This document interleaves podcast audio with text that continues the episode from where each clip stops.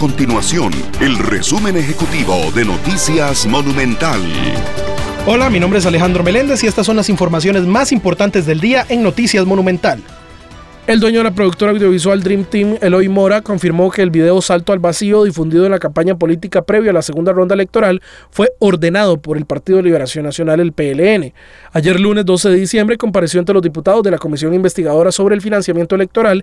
Ahí sostuvo que el video fue solicitado por Giovanni Bulgarelli, un asesor de la campaña política verde y blanca. Mora detalló que este material audiovisual fue gestionado a través de una agencia de publicidad y además pagada por una sociedad a nombre de Moisés Fachler, una persona vinculada a la agrupación liberacionista.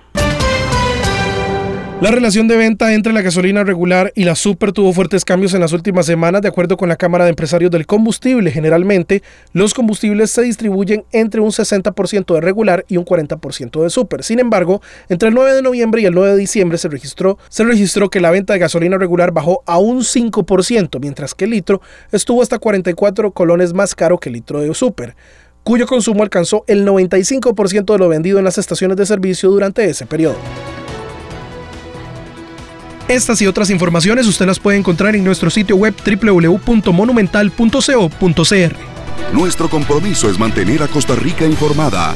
Esto fue el resumen ejecutivo de Noticias Monumental.